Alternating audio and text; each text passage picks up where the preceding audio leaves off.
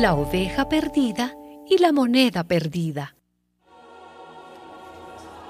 Todos los que cobraban impuestos para Roma y otra gente de mala fama se acercaban a Jesús para oírlo. Los fariseos y los maestros de la ley lo criticaban por esto, diciendo, Este recibe a los pecadores y come con ellos. Entonces Jesús les dijo esta parábola.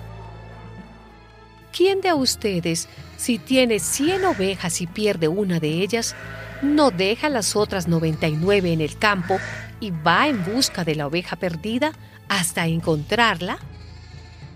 Y cuando la encuentra, contento la pone sobre sus hombros y al llegar a casa junta a sus amigos y vecinos y les dice, alégrense conmigo, porque ya encontré la oveja que se me había perdido. Les digo que así también hay más alegría en el cielo por un pecador que se convierte que por 99 justos que no necesitan convertirse.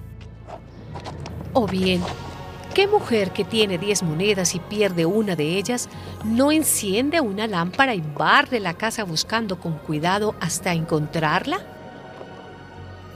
y cuando la encuentra, reúne a sus amigas y vecinas y les dice, alégrense conmigo, porque ya encontré la moneda que había perdido.